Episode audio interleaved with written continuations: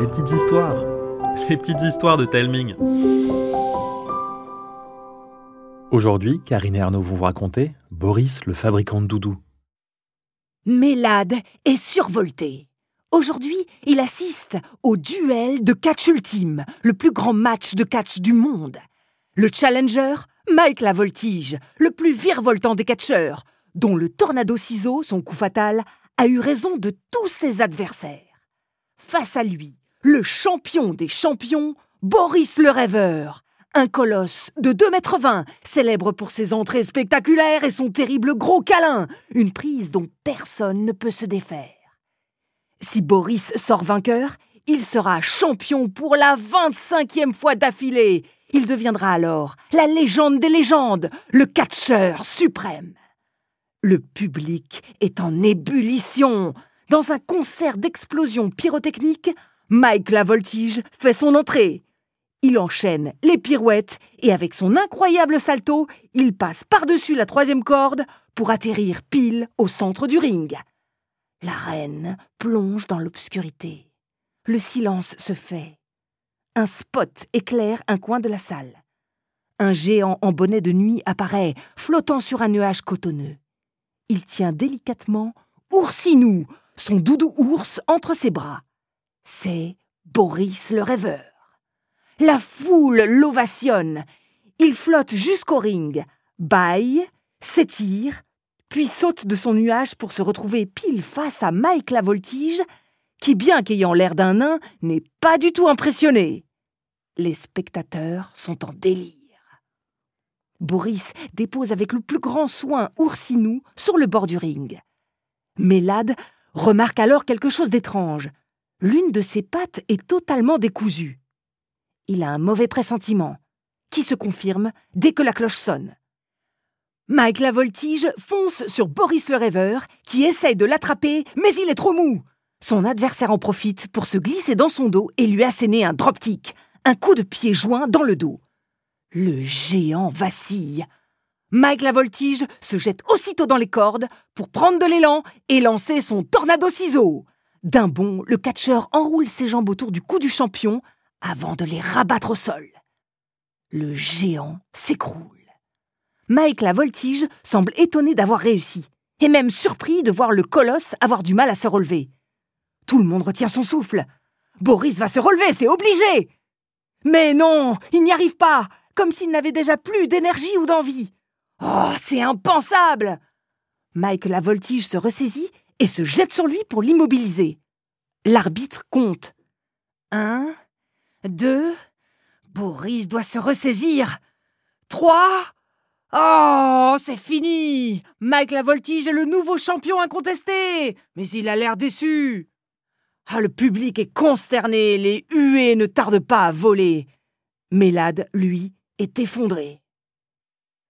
Fiasco, indigne, honteux, infâme, abject Une vague de colère déferle contre Boris.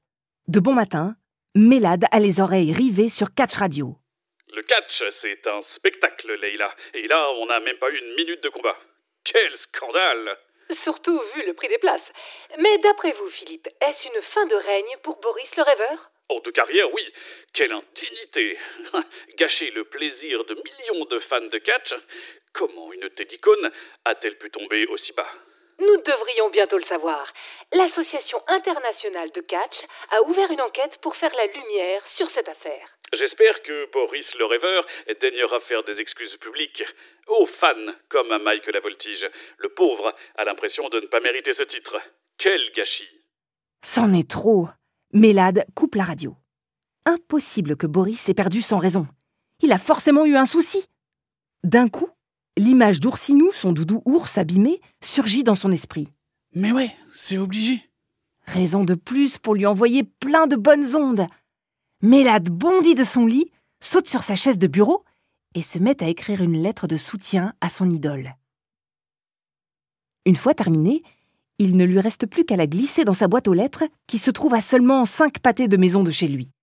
Après quelques coups de pédale, Mélade aperçoit une foule en colère massée devant la maison de Boris le rêveur. Dès qu'il essaye de se faufiler, on le repousse sans ménagement. Tant pis, il n'aura qu'à poster sa lettre ou revenir plus tard. Un peu déçu, Mélade repart. Et deux rues plus loin, il croise un géant sur une trottinette bien trop petite pour lui. Même encapuchonné, portant de grandes lunettes noires qui masquent son visage, il en est certain. C'est Boris le rêveur. Mais que fait-il ici? Et surtout, habillé comme ça Il décide de le suivre à bonne distance jusqu'à la recyclerie de ses parents. Mais pourquoi? L'ex-star du catch semble hésiter à entrer. Mélade s'approche. Monsieur Boris? Euh, non, quoi? Euh, Non, euh, c'est pas moi. Je sais que c'est vous. Tenez, je voulais vous donner ça. Qu'est-ce que c'est? Le géant ouvre délicatement l'enveloppe et lit la lettre. Tu me réconfortes alors que j'étais en dessous de tout. Merci énormément et désolé pour le fiasco. Vous excusez pas? Même les meilleurs ont le droit de perdre. Mais pas comme ça. Je suis sûr que vous devez avoir une bonne raison. Le champion regarde ses chaussures, l'air triste. Si vous êtes là, c'est que vous voulez réparer quelque chose, non? Eh bien, oui. Papa et maman savent tout réparer. Et moi aussi, d'ailleurs. Oh, tes parents travaillent là? Ouais, ouais. Et je suis sûr qu'ils seront ravis de vous aider. C'est très gentil, mais je préfère me débrouiller seul. Bah alors, euh, dites-moi ce dont vous avez besoin. C'est un vrai bazar à l'intérieur et, et les allées seront trop étroites pour vous. Ouais, je risque de faire l'effet d'un éléphant dans un magasin de porcelaine. Ouais.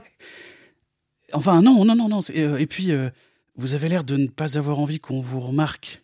Donc bon. euh, Les sourcils de Boris font des vagues. Il pèse le pour et le contre. Entendu. Je dois réparer quelque chose de spécial. Une machine à coudre à pédale. Elle appartenait à mon arrière-grand-mère qui était une fine couturière. Juste avant mon match, j'ai voulu l'utiliser pour réparer Oursinou, mais elle s'est cassée. Vous cousez? Bah euh, ouais, c'est c'est un passe-temps. Un catcheur couturier? Pourquoi pas? Voyant Mélade perdue dans ses pensées, Boris s'empresse aussitôt de lui avouer quelque chose d'incroyable. Bon, c'est aussi un secret. hein. Enfin, était, puisque désormais nous le partageons. Je peux compter sur ta discrétion. hein. Oh oui. Boris lui tend la liste de pièces qu'il recherche, accompagnée de photos. Mélade s'en saisit et fonce à l'intérieur de la recyclerie. Après une attente interminable pour Boris, il revient avec un cabas rempli de pièces de rechange. Merci. Mélade, Eh bien, euh, merci Mélade. Il y a quelque chose? On n'a pas trouvé exactement le même volant, ni le même bitonio pour remplir les bobines de fil. Il va falloir euh, bidouiller. Oh, Par contre, j'ai la bonne courroie. Ne vous inquiétez pas, on vous a dessiné un plan. c'est pas ça, j'aurais préféré qu'elle soit euh, comme avant. Ouais, ces bidouilles, c'est un peu comme vos cicatrices de combat. Votre machine aura une seconde vie unique. C'est le plus important, non? Tu as raison. Sauf que je ne sais pas si je vais réussir à suivre vos instructions. Bah Alors je vais vous aider. Je suis né dans une boîte à outils. Eh bien, c'est mon jour de chance. Mélade n'en revient pas. Pour rentrer chez Boris, il s'arrête deux rues plus haut devant une grande villa. Un vieux monsieur flanqué d'un vieux bulldog leur ouvre. Au fond de son jardin, un cabanon. À l'intérieur, des piles de bûches. Boris en tire une. Une trappe s'ouvre, dévoilant une échelle menant à un tunnel s'étirant sur une bonne centaine de mètres jusqu'à une autre échelle. Au bout, une lourde plaque que Boris soulève sans la moindre difficulté. Il émerge dans l'âtre de l'immense cheminée d'un salon salle de sport. Waouh Bienvenue chez moi. Après une enfilade de couloirs, il arrive dans un cul-de-sac. Curieux. Boris frôle un coin du mur pour révéler une porte cachée. Une lumière blanche filtre à travers l'embrasure. Tu es le premier à découvrir mon jardin secret. Une salle secrète baignée de lumière. Au milieu, une vieille table en bois recouverte d'un énorme bric-à-brac. Morceaux de tissu, de mousse, de coton et tout un tas de boutons et de rubans. Son doudou ours est posé dessus, attendant d'avoir sa patte enfin raccommodée. À côté, l'antique machine à coudre à pédales cassée. Mémé fabriquait les plus beaux doudous de la Terre. En m'offrant Oursinou, elle m'a aussi transmis sa passion. Mais celle du catch a pris le dessus. Mais vous continuez quand même à en fabriquer. Eh oui, c'est d'eux que je tire ma force. Vois-tu, chaque doudou que je fabrique est expédié à un enfant qui a besoin de douceur. Et quand votre machine a cassé, ça a été la panique. Pas qu'un peu. Un doudou, c'est un trésor, un concentré d'enfance. Il m'en reste tellement à confectionner. Je ne peux pas imaginer le faire avec une autre machine que celle de mémé. Et en plus de ça, la patte d'oursinou s'est déchirée. Je vois pas le rapport.